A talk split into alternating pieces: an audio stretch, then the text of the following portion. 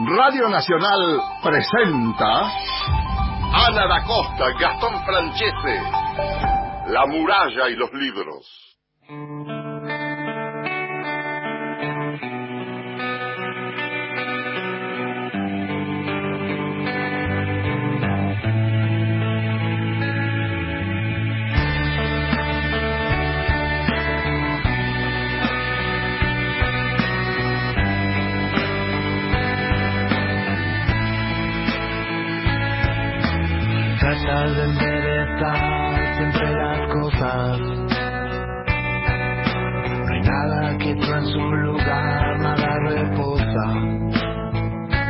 Hola, ¿cómo están? Muy buenos días.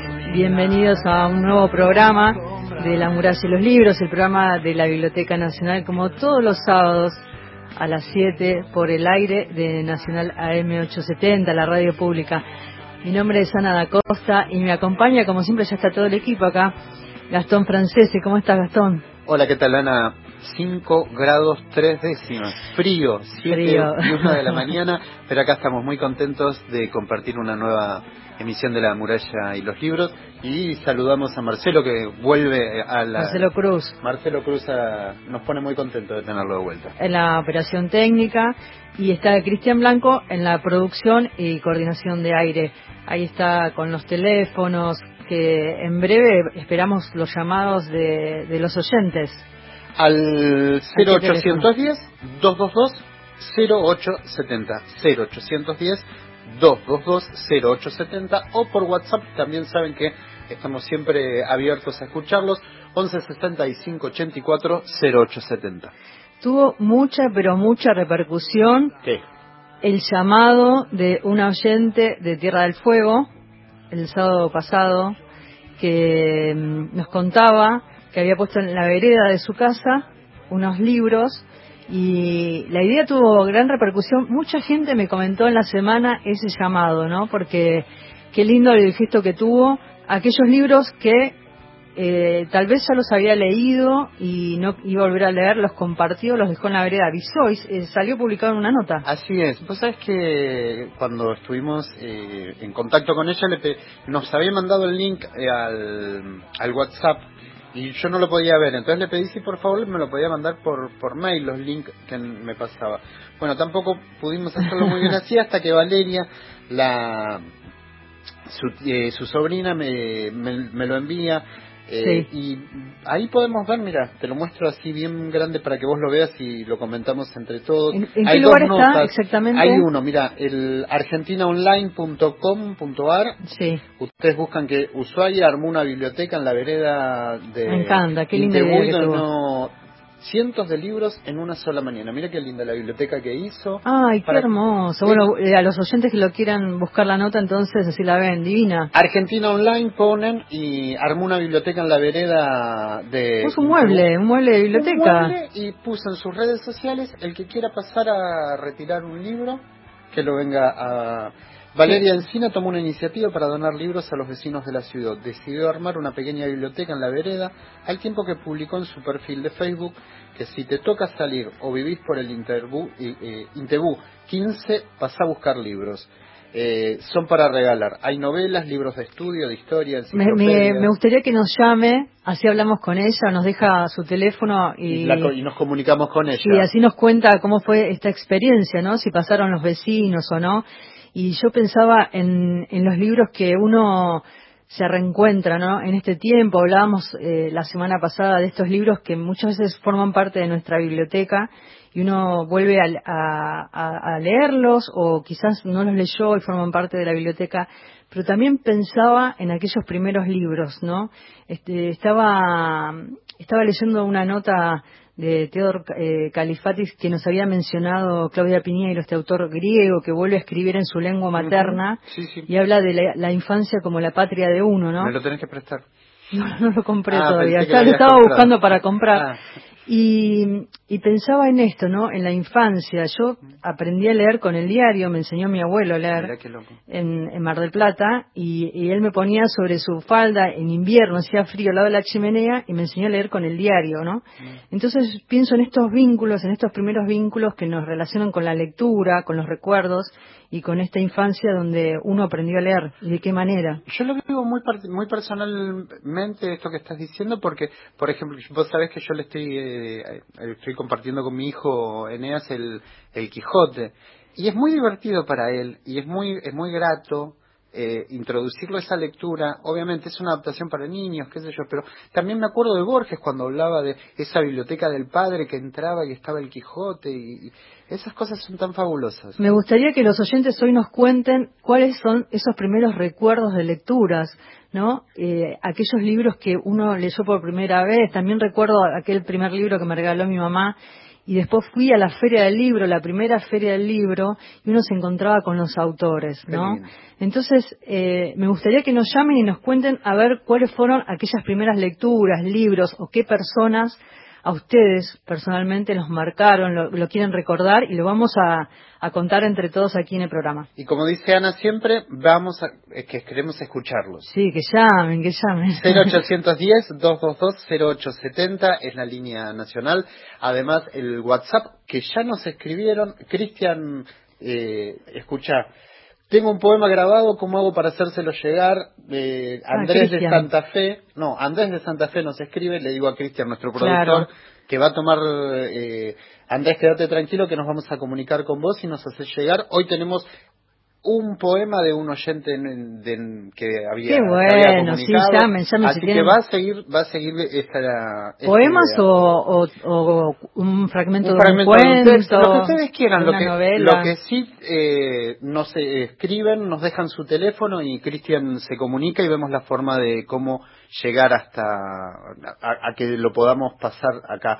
Además tenemos hoy eh, antes de ir a, ese libro que tenés en tu mano y anunciar nuestro primer invitado, eh, tenemos también la poesía de Paula Giglio, una cordobesa, después la presentamos. Una poeta cordobesa, poeta cordobesa, y tenemos además eh, a Rafa Hernández, con Borges. Con Borges. Así que. Sí, y sabes que un oyente también el sábado pasado nos había hablado de Juan Filloy, a mí me encanta Juan Filló, estuve en la casa de él, se hizo una gran muestra en la Biblioteca Nacional en el año 2000, yo estuve a cargo de, esa investigación y me terminé enamorando de, la obra de Juan Filló y estuve en Córdoba conversando con él.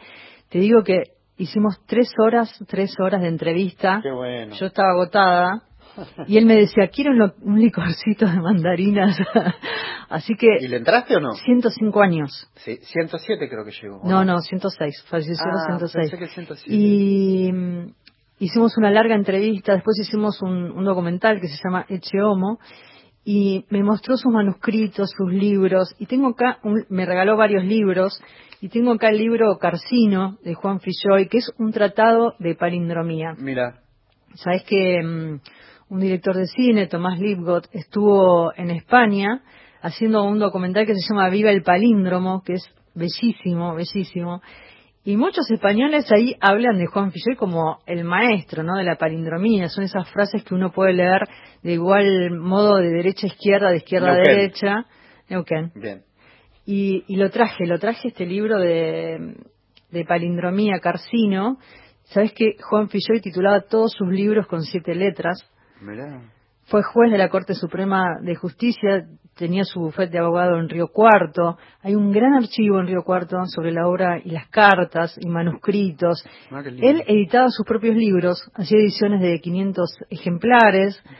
Un personaje. Vos sabés que, bueno, el, próximo el próximo sábado entonces te propongo un pequeño texto de él con la voz de Rafa Fernández. Y, unos palíndromos también. Ahí estamos. bueno, y ahora sí, vamos a presentar a, a nuestro escritor del que va a estar durante todo el programa y se trata de César Sodero. César, eh, él nació en Sierra Grande y su obra, su obra, digamos, está situada en Sierra Grande, ¿no? Eh, tanto su primer libro, que lleva el título de, su pueblo, de su ciudad, que se llama Sierra Grande, son dos libros de cuentos que publicó, y El mar de lobos. Son dos libros de cuentos, pero a su vez uno está como contenido y el otro está como estallado. Claro, pues, ¿no? está bien pensado eso. Y, y, y como vos también señalas en, en, en la nota, hay algo que, que, lo determina. Él abre Sierra Grande con un, con un lugar geográfico puntual. Eh, Exactamente. Cita a Wikipedia, como vos decías en la entrevista, que es algo puntual. Eh, Sierra Grande queda aquí. Bueno, ahí queda también la literatura de alguna manera y jugando metafóricamente razón, claro. con eso. Ahí está instalada. Y no solamente su literatura, sino también está instalada su filmografía, ¿no? Porque su primera película, que se llama Emilia, también está situada en Sierra Grande. Y mmm, desentrañamos con Gastón, en parte, este vínculo tan intenso y tan querido, ¿no? Y lo que uno piensa cuando uno se va de ese pueblo, porque César vive actualmente uh -huh. en Buenos Aires, y uno piensa en esos lugares que tienen que ver con los lugares donde vivió, que ya no son como eran, uno se queda con esa memoria, ¿no? Me interesa mucho pensar en eso, lo escuchaba en estos días a, a Juan Villoro, que estuvo hace un par de años en el Malva, y hablaba justamente eso, ¿no? De mente y escritura. Si uno escribe algo de lo que no sucedió, ¿no? Y uno lo recrea, o uno se queda con, con algo de eso que sucedió realmente y también lo convierte en ficción. Lee el epígrafe de Mar de Lobos, que lo estás, lo estás parafraseando, ¿no? Abril... ¿Acá? No. Un poquito más, una hoja más. A ver, ahí voy. Acá. ¿Qué dice? ¿Qué historias nos montamos sobre la vida? ¿Qué vidas nos montamos con las historias? Philip Roth. Está muy bien. ¿Lo ¿no? escuchamos? Dale. Le damos la bienvenida a nuestro primer autor, presentando a César Sodero, este escritor patagónico, y estamos con dos libros de él, Sierra Grande y El Mar de los Lobos. Hola César, un placer enorme y gracias por haber aceptado este desafío de hacer la entrevista de esta manera. Ok, no, gracias a usted por la invitación. Y vamos a recorrer tu obra. Quiero empezar por el pueblo, porque es fundamental, está atravesada no solamente tu literatura, sino tu cine por Sierra Grande. Sí, sí, es verdad. Digamos que el pueblo antes de la mina era un paraje, no era, no era mucho más que eso, y la mina fue lo que hizo explotar el pueblo. Se inventó un pueblo en dos, tres años, armaron barrios, armó toda una movida, y yo creo que lo más interesante de, Sierra Grande siempre fue un pueblo que se armó de la nada con gente que vino de todos lados. Había mucha gente de todas las provincias que uno se puede imaginar, incluso en una época también hubo, estuvieron viviendo unos ingenieros suecos que fueron los que ayudaron a montar la empresa, unos ingenieros hindúes, como había toda una cosa ahí como muy interesante, rusos también había, ucranianos, una mezcla ahí muy como muy interesante también para la imaginación, ¿no? Con todo lo que pasaba y con las costumbres, como se, se comentaba que los suecos se bañaban desnudos en la playa, entonces todavía hoy hay una playa, o sea, cerrando cerca un balneario y hay como una pequeña escala o playita que se llama Los Suecos, estaba como tapada, que está como refugiada con piedras donde decían que los suecos iban a hacer nudismo, que es verdad. Entonces, nada, ese tipo, todo ese tipo de cosas que, que fueron generando como un mito también. Después, cuando se terminó la empresa en el 91, en pleno menemismo, es otro pueblo, para mí fueron dos realidades. Una era como un pueblo más vinculado a un proyecto de un Estado-Nación de desarrollo y demás, y el otro fue un pueblo, parecía que lo había arrasado una bomba atómica, ¿no?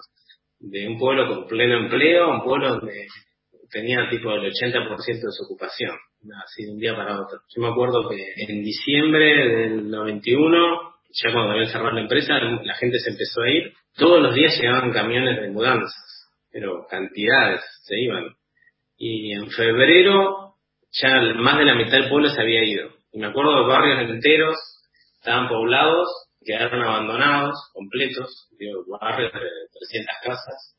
Me acuerdo que una vez, una noche, cortaron la luz en esos barrios, porque ya no había nadie, toda la, la luminaria pública. Me acuerdo que ir con mis amigos a recorrer eso, de repente que había quedado como si hubiera sido una escenografía, ¿no? De repente estaban los oscuras, abandonadas, bueno, obviamente todo eso fue saqueado, le fueron sacando todas las cosas a las casas, pero fue como, como el fin de una era muy, como muy palpable, ¿no? Muy visual también, muy contundente, digo. O sea, ahí se notaba mucho. Pues a mí me impactaba mucho cuando yo venía a Buenos Aires porque no se veía tanto eso que se había visto en el interior, como las consecuencias de, como del menemismo, digamos. Yo venía acá y era como que todo seguía más o menos la gente había plata, ¿no? Era uno a uno, era como otra historia y mi pueblo había quedado arrasado. Pero bueno, es la historia de la Patagonia también, no solo de mi pueblo. César, en cuanto a esto que estamos hablando, a este pueblo de alguna forma que se convierte en fantasmal, y acá podemos empezar a, hacer entrar la fantasía de alguna manera también. Mar de Lobos tiene un epígrafe que me parece que funciona muy bien en tu literatura, que es qué historias nos montamos sobre la vida, qué vidas nos montamos con las historias. Y agrego un dato más que también está muy presente, que es la narración oral, el, relato. Esto va montando, construyendo historias y ese escribo para entender de Pablo también se puede aplicar a vos. Sí, totalmente. A mí la narración oral, que es muy del, de los pueblos, ¿no? Del, como del interior, no solo de, Sierra Grande, digo, a mí es algo que me marcó mucho siempre. Mi papá trabajaba en la mina, era minero y tenía muchos amigos, bueno, también mucha gente sea, uno que era de Mendoza, otro que era de Catamarca, otro que era de Bolivia. Todos tenían como un imaginario, todos, siempre me recuerdo esa cosa como se juntaban en la casa, mi casa a comer, todos contaban historias. Papá también, se generaba como un clima de, como narrativo ahí de historias que uno no sabía si habían sido reales o no, pero, y los mismos amigos de mi papá a veces tenían historias que eran como, yo muchos los tomé como personajes también, porque me parecían como, yo los cuento ahora y son como literarios, no sé, como está fantástico, te diría. Otra cosa que me parece que, en el pueblo se, se construía alrededor del relato era que el pueblo estaba como, está como en medio del campo también. Entonces tenía toda esa mitología de, de los pobladores rurales que frecuentaban el pueblo y traían historias de, de la meseta de Somuncura, que es un lugar bastante marginal que está cerca de Sierra Grande, hacia el centro de la provincia, y como uno se iba nutriendo todo eso y la cercanía del campo también como algo extraño, ¿no? Lo diferente, todo eso generaba como unas, como muchos relatos que para mí a esta altura son como míticos. Quiero tomar esa frase que dijo recién Gastón sobre Pablo, que pertenece a uno de los cuentos de Sierra Grande. Sierra Grande que hablábamos hoy justamente con Gastón, está atravesado por este vínculo, puede, es una serie de cuentos que bien podría transformarse y podría leerse como una novela o pueden leerse como cuentos aislados, está atravesado por la amistad, ahí están tus amigos, este protagonista que no tiene nombre, pero sí sabemos el nombre de sus amigos, está Pablo, está Gonzalo, está el Colo, y estas historias que los van atravesando siendo adolescentes. Eh, lo interesante es ver de qué manera, por un lado, pienso en tu literatura y en el cine, porque hay un guiño constante al cine en tu obra y en el cine, en tu película, en Emilia, que la estrenaste hace muy poco, que después vamos a conversar, también hay guiños en la literatura. Entonces, en este cruce, pienso en estos chicos adolescentes y incluso tomando esta idea de la narración oral por un lado, en aquello que te dispara a vos como escritor, sos guionista, sos cineasta, también qué es lo que te dispara la literatura, porque en uno de estos cuentos que, que Gastón hacía referencia a Pablo, ahí se mezcla también el escritor, cómo trabaja el escritor, qué, es lo que me dispara a mí como escritor, si es una imagen, si es una narración oral, y, incluso en, la historia, en Pablo, eh, está esa frase que él dice, escribir para entender, cuando el profesor de literatura, que seguramente debe haber mucho autobiográfico, les eh, muestra un documental donde toman esa frase del escritor. Digo, ¿cómo es ese trabajo tuyo como, como, como escritor, tomando la narración oral, tomando la imagen como disparador de la literatura o del cine? Sí, eh, mira, la otra vez me acordaba de, primero esto que, dijiste al principio de la amistad. Para mí la amistad eh, fue algo muy importante en los 90, nosotros cuando fuimos jóvenes. yo con el tiempo sentí que que es esa, la amistad como algo político también, ¿no? Como que no, la amistad nos había salvado un poco toda esa, esa catombe, porque a pesar de todas las miserias y las cosas que pasaban en el pueblo, nosotros éramos adolescentes que les queríamos, queríamos pasar bien igual, y hacíamos cosas, no es que estábamos deprimidos en nuestras casas. Pero nos refugiamos mucho en el grupo de amigos, éramos ese grupo de amigos que, recorría el pueblo así incesantemente todo el tiempo tratando de generar algo distinto, algo nuevo y sí me acuerdo también, hablando esto en relato oral, me acuerdo que a veces cuando yo venía a Buenos Aires, digo, esto sí, esto sí es loco, es como de otra época también. Yo venía acá y iba al cine bastante, y veía películas. Y después cuando volví al pueblo, me juntaba con mis amigos y les contaba qué películas había visto y entonces me decía, bueno, y elegían cuál, cuál les contaba. Entonces yo decía, no sé, me acuerdo, entrevista con un vampiro. Bueno, conté entrevista con un vampiro. Le contaba entrevista con un vampiro. Como un relato, de principio a fin. Y eso era, no sé, 15 minutos de, de máxima atención escuchando la película. Yo ahora lo pienso y digo, qué loco eso, porque obviamente previo a YouTube, a Internet, a todo, ¿no? Que a veces como teníamos un poco acceso a la cultura y a la información y, el relato oral en, en, ese momento nos salvaba, ¿no? Nos, hacía formar parte de esa comunidad.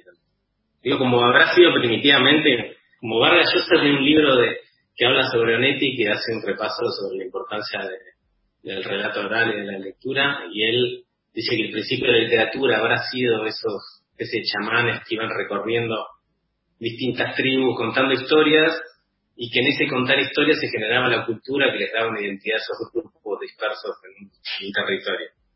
Y cuando leí ese tiempo después me acordaba un poco de eso, ¿no? Que a veces el, el relato oral tiene una fuerza y una potencia que uno no, por ahí no le da tanta importancia, pero tiene un rol muy importante en, en la formación de, cultura.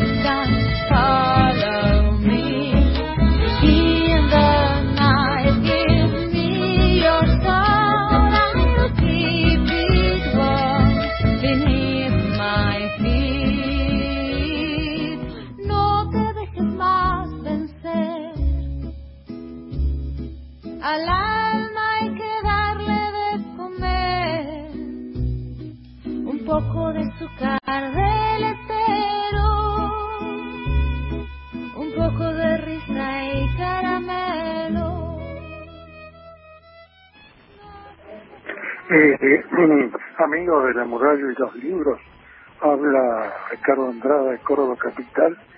Quería recomendarles, porque estoy releyéndolo, el libro La ciudad más transparente del escritor mexicano Carlos Fuentes. Leanlo que es muy bueno. Gracias.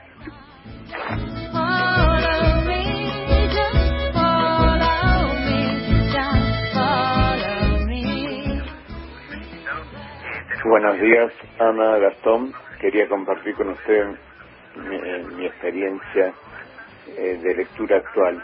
Perdí la vista hace tres años y mi, mi nieta, Charo, eh, ahora que no nos podemos ver, nos eh, me llama por teléfono y me lee todos los días, día por medio, un cuento.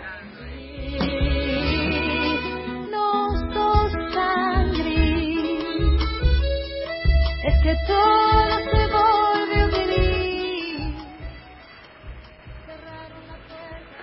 Buen día, libreros. Soy Silvio Killian y les quería recordar que fue Proust el que dijo que la verdadera patria del hombre es su infancia. Así que bueno, por lo que decías hoy al, al principio del programa, Ana, te mando un beso y me alegro mucho de haber colaborado con vos en un horario que no era este.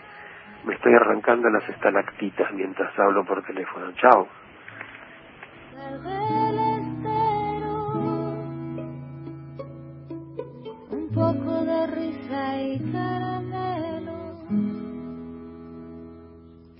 Qué lindos mensajes emocionan. Gracias Silvio Kilian. Eh, ¿Cuántas veces nos nos pasó material, música, eh, música sí, sí. así que qué alegría. Él está, eh, no sé si sigue estando. Después eh, me gustaría volver a, hablar con él, este, en el Centro Cultural Recoleta, un archivo enorme, enorme eh, de material y nos ilustraba las épocas o los temas con la música de él, así que es eh, una alegría enorme volver a escucharte, Silvio. Y es cierto, fue Proust el que dijo la, la verdadera patria del hombre es en la infancia, ¿no? Eh, qué lindos mensajes, Charo ahí leyéndole a su abuelo, Ricardo, que nos recomienda la, la ciudad más transparente, Carlos Fuentes. Vamos a leerlo. Eh, los mensajes llegaron al 0810-222-0870, ahí nos pueden dejar algún, algún, otro mensaje si quieren participar. También Mari de Benavides que se comunicó al 11 65 84 0870 en nuestra línea WhatsApp. Buenos días, soy Mari. Mis recuerdos eh, es ver a mi madre siempre leyendo a la luz de las lámparas a querosén. Leer lo que nos llegaba a nuestras manos porque éramos muy humildes y luego con mi eh, primer sueldo a los 15 me compré Juan Salvador Gavido. Qué lindo libro, sí. hermoso.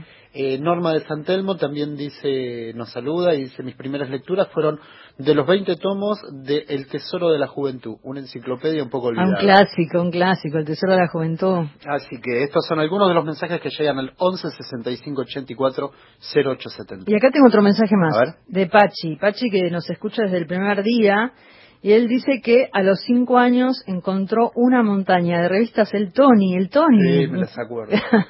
el Tony, mu muchos leyeron el Tony. Y fueron sus primeras lecturas. Me manda una foto eh, de Juan Filló y los Ochoa, esta saga eh, nativa. Eh, me encanta ese libro de los Ochoa, está Desi Ochoa, toda la familia de los Ochoa, los hermanos creo que son. Eh, le mando un beso grande a Pachi que él eh, le dije que, que, llame, pero no, no puede llamar porque no tiene teléfono fijo y nos cuenta Dale. que está ahí al pie de las sierras de Córdoba. Así que le mando un está beso bien. enorme. Gracias por la foto, gracias por estar ahí cada sábado. Y ya que dice lo del Tony, también digo, la historieta también, cómo nos... nos eh, ah, yo, por ejemplo, me acuerdo cuando era joven, Asterix que era una ah, historieta que me encantaba, me encantaba. Bueno, mi sobrino Martín, que vive en Mar del Plata, ahora ya es estudiante de arquitectura, pero cuando era más chico me acuerdo de haberle regalado El Eternauta, porque También. él estaba fascinado con la historieta, uh -huh. y entonces le regalé El Eternauta y no lo leía, lo dejaba ahí. Y entonces eh, mi prima me decía, ¿sabes que no lo lee? Deja que en algún momento lo va a leer y después lo leyó tres veces. Qué bárbaro, ¿eh? 0810-222-0870 si se quieren comunicar con nosotros. Vamos a la segunda parte de Sodero. De César Sodero, autor de Sierra Grande, El Mar de los Lobos y además es cineasta. Eh, acaba de, de, mm, hacer su primera película, Emilia. Ahora escuchamos. vamos a hablar de Emilia sí. también. Vamos.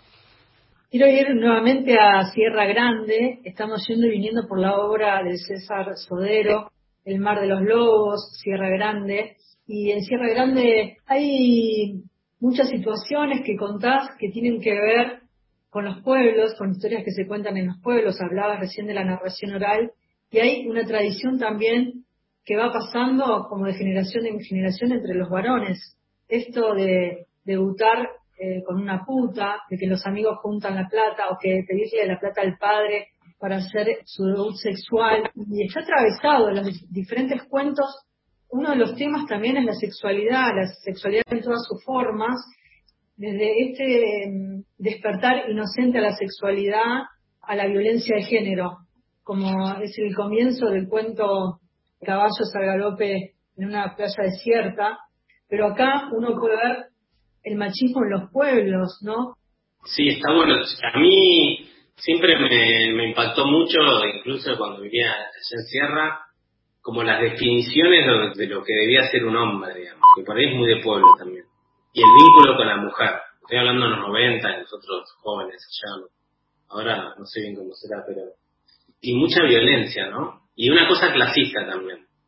No era lo mismo la sexualidad con una chica de clase media del pueblo que con una chica de pobre. Lo que cuento ahí en, el cuento de Enriqueta, ¿no? Pero son, eran valores como muy fuertes y muy contundentes que a mí me marcaron mucho y que me chocaban también, como que me molestaban, pero bueno, uno en esa época por ahí yo no tenía tantos recursos, no me da cuenta, lo aprendí a ver con el tiempo.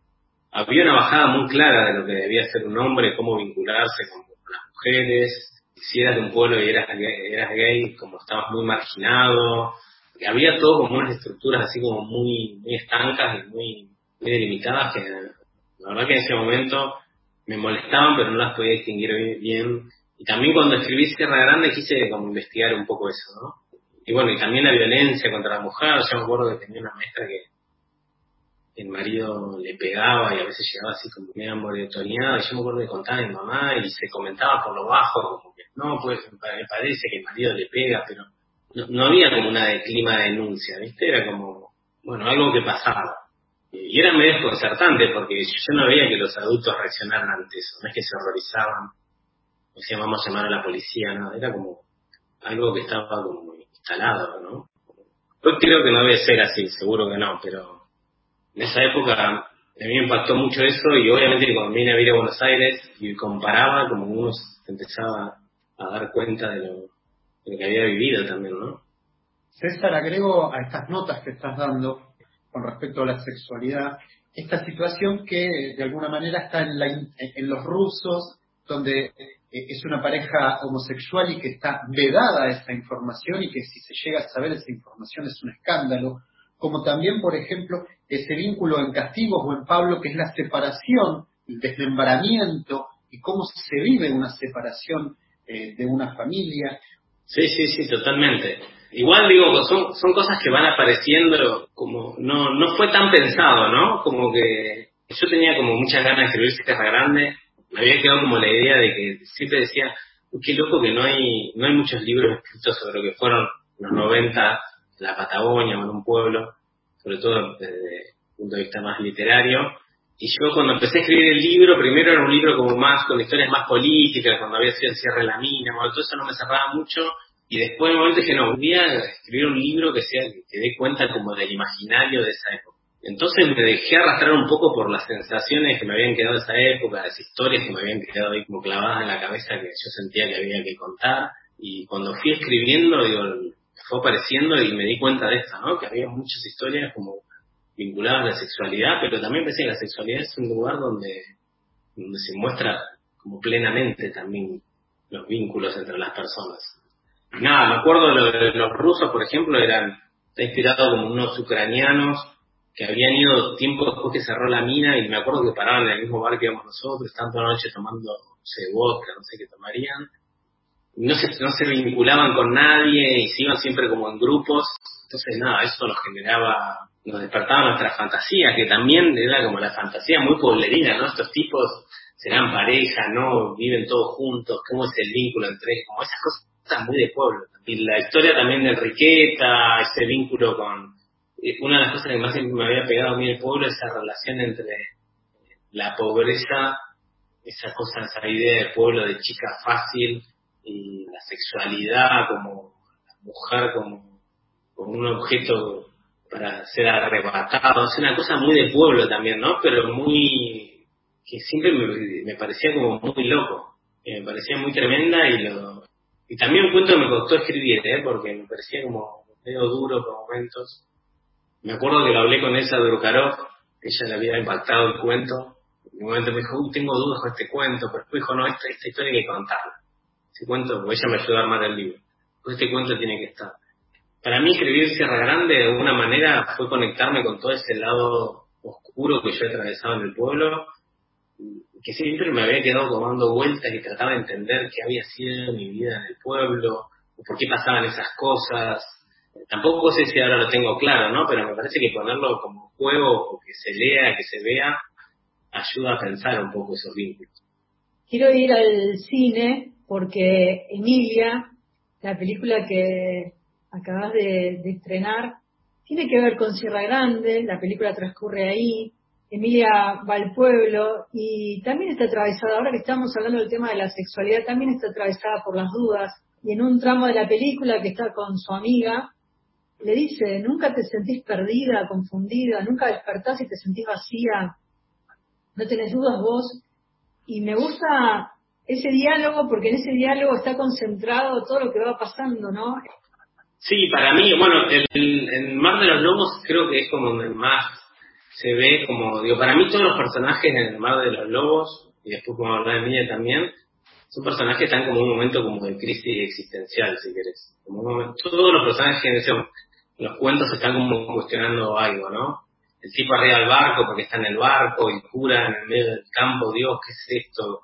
¿Qué sentido tiene? La chica que cumple años, cumplo 40, que va a ser de mi vida, el tipo que va a la riña de gallos, todos están como en un momento de crisis de su vida, ¿no? Y, como hay algo medio filosófico bastante básico, digamos, de preguntas como cuál es el sentido de todo esto, diría yo también, que se preguntan los personajes.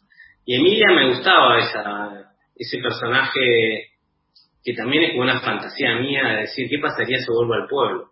¿Qué haría? ¿Cómo sería la relación con mis amigos que quedan? Como, era un poco un juego con eso. De algún modo eso que te preguntabas, lo hiciste, volviste. Sí. es verdad, sí.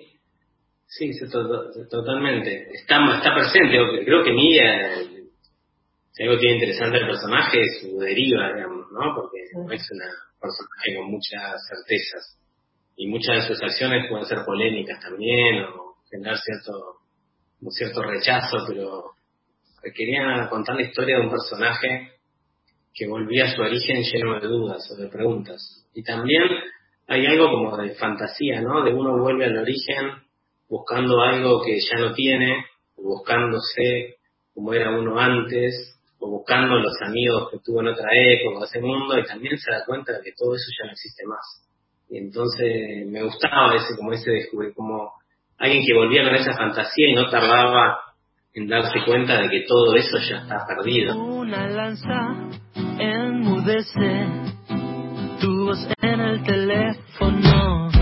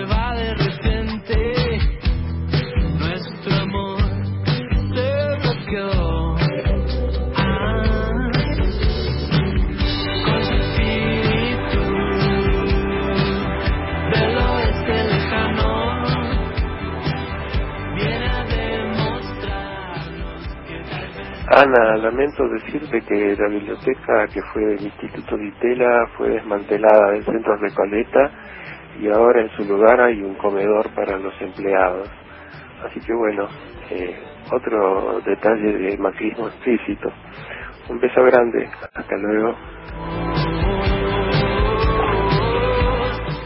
Gracias, esa era la, voz de Silvio Kilian y me contaba sobre ese enorme trabajo que él había hecho durante tantos años. Una pena muy grande es el patrimonio, el patrimonio desmantelado. Ojalá vuelva a rearmarse. Estamos escuchando Nuestro Amor, tema que estamos estrenando en la muralla de los libros, eh, compuesto por Martín Ponce de Trueno, en esta mañana en la muralla de los libros. Victoria de nos pregunta, le encanta el, el, autor que estaba escuchando, podrían repetir el nombre, se llama César Sodero, eh, Mar de Lobos y Sierra Grande son sus dos obras publicadas por Alto Pogo. Vamos a la tanda y no se vayan hasta las 8. Qué frío. En Viedma amaneció con 4 grados bajo cero. Háganos compañía hasta las 8 de la mañana y nos cuentan qué libros, cuáles fueron aquellas primeras lecturas de la infancia.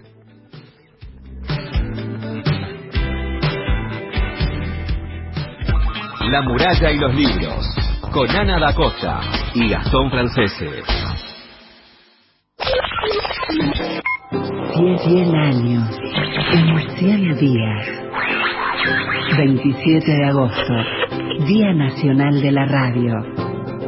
Homero Mansi, respuesta al radicalismo por su expulsión del partido. Radio Belgrano, 1947. Ellos sabrán estimar si estamos en la línea radical o fuera de ella, cuando nos vean prestar nuestro asentimiento a la política de justicia social de reivindicación económica y financiera, de soberanía nacional, de neutralidad, de propulsión industrial, de exterminio de los monopolios, de salud pública, de renovación universitaria y de afianzamiento de una cultura elaborada con auténticos elementos del alma argentina. Faltan 61 días. Radio Nacional, la radio pública. Si sos monotributista o autónomo, queremos decirte que no estás solo, que lanzamos créditos a tasa 0% para quienes vieron afectada su facturación por la pandemia, una medida acorde a este momento tan particular, porque queremos que sepas que contás con el Estado y que la postura siempre será la de acompañar. Podés solicitar tu crédito a tasa cero y empezar a pagar la cuota recién seis meses después. Entra a la página de la FIP con tu clave fiscal. Argentina Unida. Argentina Presidencia. Ahora, nacional, en todo el país. 7 de la mañana, 42 minutos. Próximo programa, Crisis en el Aire. Gracias al esfuerzo solidario de todas y todos los argentinos, casi 9 millones de personas volverán a percibir el ingreso familiar de emergencia. Los pagos se van a depositar a través del sistema bancario de manera gratuita mediante CBU, evitando estafas y permitiendo que el proceso sea más rápido y seguro. Para más consultas sobre el segundo pago del IFE, ingresa en anses.gov.ar. Argentina Unida, ANSES, Argentina Presidencia. Las dos carátulas, el Teatro de la Humanidad, presenta. Ya le traigo unas postales para que pueda comparar. No, no, no, no, no, no, por favor deje, no las necesito. Antiller, Ah, de Juan Carlos Guiano. Sus otros hijos, ¿dónde están ahora? En el trabajo, como todos los días. Con la actuación de un elenco de primeros actores. Usted pregunta tanto que me enreda el hilo. Producción y dirección Nora Massi. Domingo, 22.30 por Nacional, la radio pública. Continuamos en La muralla y los libros.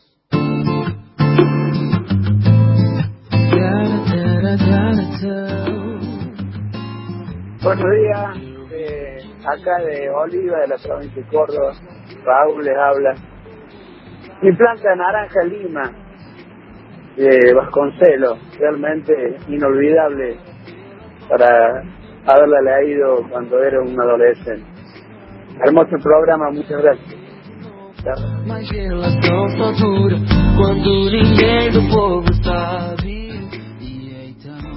O 7 y 44 minutos. Qué lindo, mi planta de naranja de Lima. Sí, también me Córdoba, la cantidad de oyentes que tenemos en Córdoba, tremendo. Mando un beso enorme a, a la provincia. Mi planta de naranja de Lima, nos decía Raúl. Eh, hoy mm, soy Hugo de Mercedes y yo leí el libro de Dulce de Leche y Tic Tac 3 en la primaria y nos manda, mira, la Ah, foto ahí. qué linda foto, hermosa. linda, Diego también nos manda un mensaje, está trabajando con sus compañeros, nos mandan saludos. Se acuerda del cuento de la selva de Horacio Quiroga. Nos vamos a Córdoba, seguimos en Córdoba, volvemos vamos a de la mano de sí. una poeta, eh, se llama Paula Giglio, ella escribió Hoy llueve en el mundo, eh, ese, fue, ese libro fue publicado en España eh, con el nombre La risa loca de Los Ángeles en 2018 y obtuvo el primer premio Centrifugados de Poesía Joven en aquel país cuando viene a, cuando eh, se publica en Argentina a través de Caleta Olivia se publica como Hoy llueve en el mundo y nos lee un fragmento Una producción de. Cristian Blanco. Vamos. Se disipa la neblina que cubre el colador y aparece el arroz en su blanca insistencia. Antes de comer, pienso en los dedos que han juntado aquellos granos. Pienso en vos, aquel verano. El mar solía ser una pausa entre nosotros. Planeábamos la tarde y en alguna reposera nos dejábamos abrazar. Éramos como un poema de Malarmé. Uno no sabe muy bien qué decir. Pero después los tiempos cambiaron. Por sacudir viejas historias, la habitación se llenó de tierra. Ahí aparece el estornudo, como un tropezón en el discurso. La alergia era una sola, a veces tuya, a veces mía. Cuando te fuiste, hubo algo que se limpió, pero yo insistía en apretar tu ropa contra mi cuerpo, en poner dos tazas sobre la mesa. En el mercado las vecinas preguntaban, ¿dónde está? En un mundo nuevo, y ya pasaron varios meses. El otro día hablamos por teléfono. Te pregunté, ¿qué tal el invierno? Me dijiste.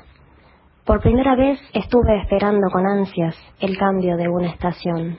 Día tras día, nublado desapasionado. No esas nubes así grandes, cargadas como una panza, negras, en distintas tonalidades, que cuando llueve explotan. Acá la capa de nubes es monolítica, color blanco, sin corazón, y la lluvia, una lluvia burocrática, que está porque tiene que estar. Hace tres grados, el frío que me gusta. Algo fumígeno sale por la reja que lleva a las catacumbas. Debe haber alguna fiesta y yo me la estoy perdiendo. Qué ganas de que vengas a conocer mi pequeño ecosistema. Cuando llueve, París es un pan negro mojado. Definitivamente esta ciudad no es para cualquiera. Vos no sos para cualquiera. Respondo de este lado del teléfono y me quedo quieta para que nada se rompa. De paso, espero. En ese momento el silencio crece. Cada palabra, el filo que rebana un gesto de orgullo. El arroz descansa sobre el plato. Pienso en París y pienso en la nieve, algo delicado que se posa en los abrigos. Ya iré, ya iré. Por ahora te extraño desde un lugar que no duele. Ahí estaba Paula leyendo su primer, el primer poema con el que abre Hoy llueve en el mundo. Eh, y le pedimos a Paula si nos quería compartir, Cristian eh, se encargó de, de ayudarnos a, a que, nos comparta alguna, algún fragmento de algún libro que le parecía importante, le gustase, o que Ah, quisiera buena idea. compartir. Ahí viene.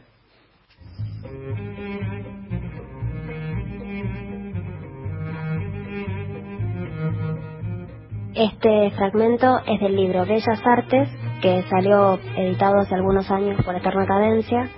Es de Luis Agasti, un escritor de Bahía Blanca del 63.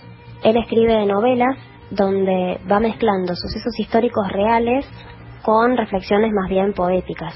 Y este fragmento cierra el libro Bellas Artes. Elegí mencionar este libro y este autor porque me parece bueno mencionar autores vivos por supuesto que hay muchísimos de los grandes que leemos, de los clásicos, y hay que leerlos, por supuesto, es hermoso leerlos, pero también me parece importante mencionar autores vivos. Y particularmente Luis, bueno, él es profesor de historia, da clases en colegios y en la universidad, y mm, es muy interesante el trabajo que hace en general en todas sus novelas, porque son como, yo digo que son ensayos poéticos sobre la historia, porque relata hechos reales que ocurrieron de verdad, pero con reflexiones filosóficas y sobre todo dichas de una manera muy poética. Es algo bastante único. Y bueno, a mí me gusta encontrar poesía donde sea, no solo en la poesía, sino también en las novelas, los cuentos, en obras de teatro, canciones, películas, en la vida misma. Así que me parece interesante cuando encuentro una narrativa que es poética en sí, como por ejemplo el caso de Clarice Lispector o Leopoldo Marechal, y sobre todo si se trata de un autor que está vivo.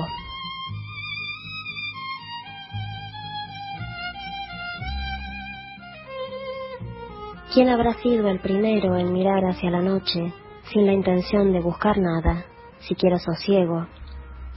Libre de preguntas, solo detenido en lo ya quieto, en estado de absoluta indefensión, una inocencia rupestre. ¿Por qué habría hecho semejante cosa? Ojos inmunes a las estrellas fugaces, los cometas y otros fueguitos, pupila virgen de metafísicas. Ningún animal mira el cielo, por eso el cielo, para los chamanes, siempre se encuentra lleno de animales. Hay un ilegible haiku gigante, inalterable, arriba de nuestras cabezas cada noche. Un haiku que se desplaza con lentitud de miel, como si aguardara por alguien que pueda atraparlo. Un relato que reposa sobre sí, labrado con nervaduras de hielo invisible que termina encendiendo a quienes alcanzan a leerlo. Un relato intraducible, porque claro, no se trata de un relato ni de poema. Y además está escrito en todos los idiomas al mismo tiempo, los del pasado y los del futuro. Si nos ponemos a pensar, con solo girar la cabeza al cielo, la boca se abre sin ayuda, como si el cuerpo ya supiera. Algo así como una memoria ancestral. Y luego, quienes alcanzan a leer el haiku, abren la boca más grande aún, y si de allí algo sale, lo hace en forma de grito, de alarido, de aullido, hasta que los pulmones se vacían. Nadie deja de tiritar cuando el frío escribe el nombre de sus hijos en los huesos. Después de todo, las estrellas huyen de nosotros desde un principio, y cada noche se encuentran más lejos, aunque den la impresión de estar siempre en el mismo sitio. Pero no deberíamos sentirnos solos por eso, no, en absoluto. Mientras haya un fuego, habrá una historia que aguarda ser contada. Entonces, abriremos bien grande la boca y nos tragaremos todo lo que podamos de la noche. Y comenzará por primera vez la misma canción.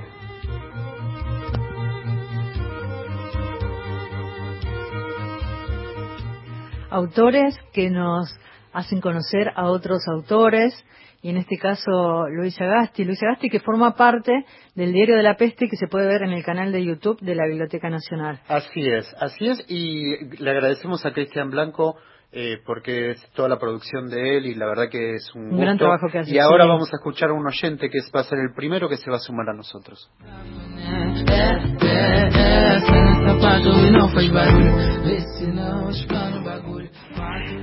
Soy eh, de Córdoba. Eh, quiero felicitarlos y agradecerles por un programa exquisito. Y se dieron cuenta todos los cordobeses que hablan y, y la mayoría son hombres, ¿eh? para sorprenderse, ¿no? Eh, un abrazo muy fuerte y muchas gracias.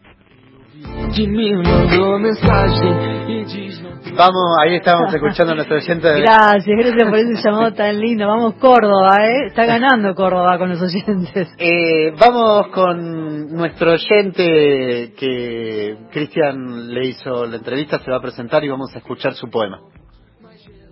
Jorge Claudio Damín. Mi poema Volver a la naturaleza.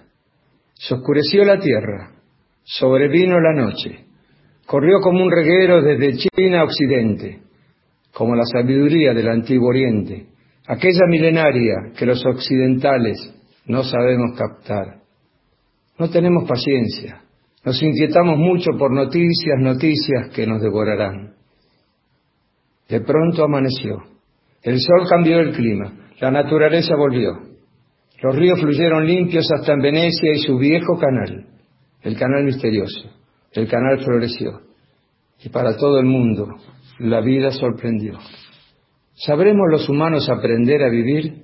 A ver cómo las flores nos hacen suspirar, a mirar a los niños la pureza total, sonreír, pues no entienden lo que es la crueldad. ¿Cuánto nos durará la lección que nos dio, como una plaga que nos purificó? Volver a la naturaleza, a mirarnos por dentro, a descubrir el principio o el fin del universo. Ahí estaba. ¿eh? Gracias, gracias. Y me, y me encantó este poema y es la única manera que tenemos de conocerlos y hacer conocer lo que ustedes están escribiendo. Así que les decimos a los oyentes que nos llamen, que nos escriban. Obvio. al 11 65 84 08 70. Nos dejan, si quieren publicar algún poema, nos dejan sus datos. Leerlos y compartir con Y todos los oyentes del claro. país. Poema o lo que quieran. O como si dijiste, tienen ¿no? algún ensayo, cuento, lo que quieran. lo que sea. Mandamos saludos a Héctor Rivera, a Chiche, Jorge Jiménez, Ramón Aguirre que nos escriben y también a Cristina que dice mi primer libro Platero y yo y Mujercitas. Eh, quiero contarles que continúa el ciclo con gran éxito de la nave de los sueños en la Biblioteca Nacional, que antes uno iba al Auditorio Borges a ver pelis.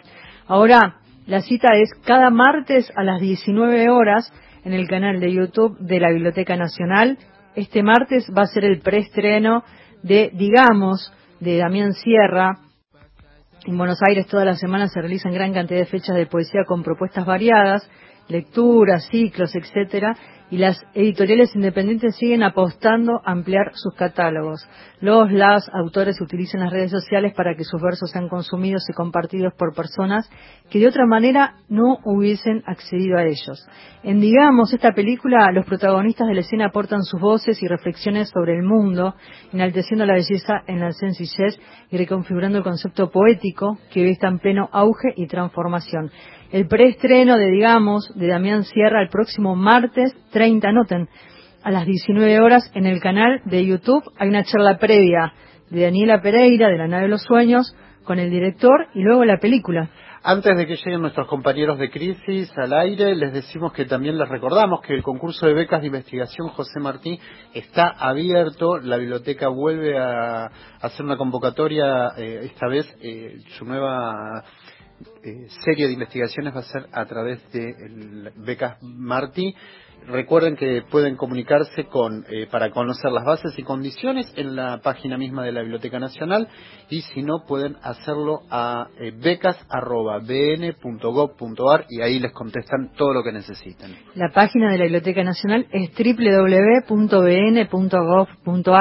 Recuerden también que está el canal de YouTube de la Biblioteca Nacional y recién estrenado el canal de YouTube del Museo del Libro y de la Lengua, ahí donde está la columna de María Moreno, la muestra La Kermés en Casa que se inauguró y al poco tiempo se subió al canal de YouTube y también subrayados feministas, que son lecturas feministas, y eh, la sección nueva que es Lenguas Vivas. Se vienen nuevas secciones, ¿eh? Se vienen muchas cosas.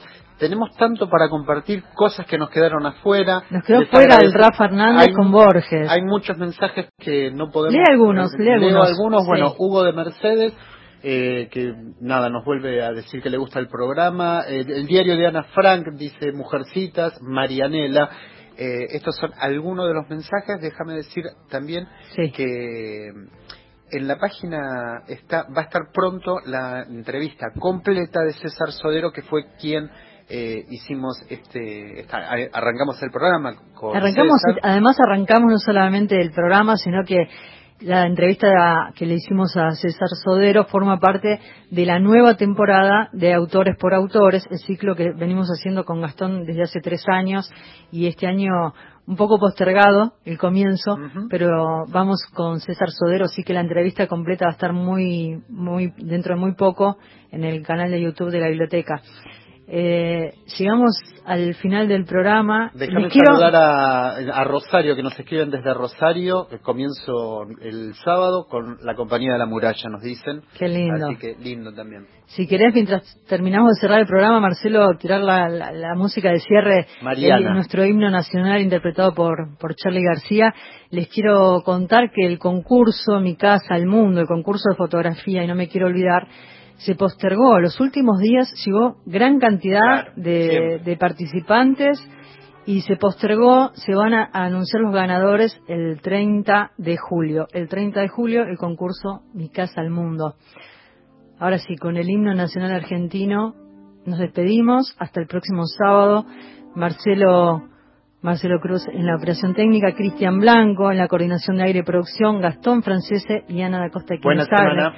Que tengan muy buena semana.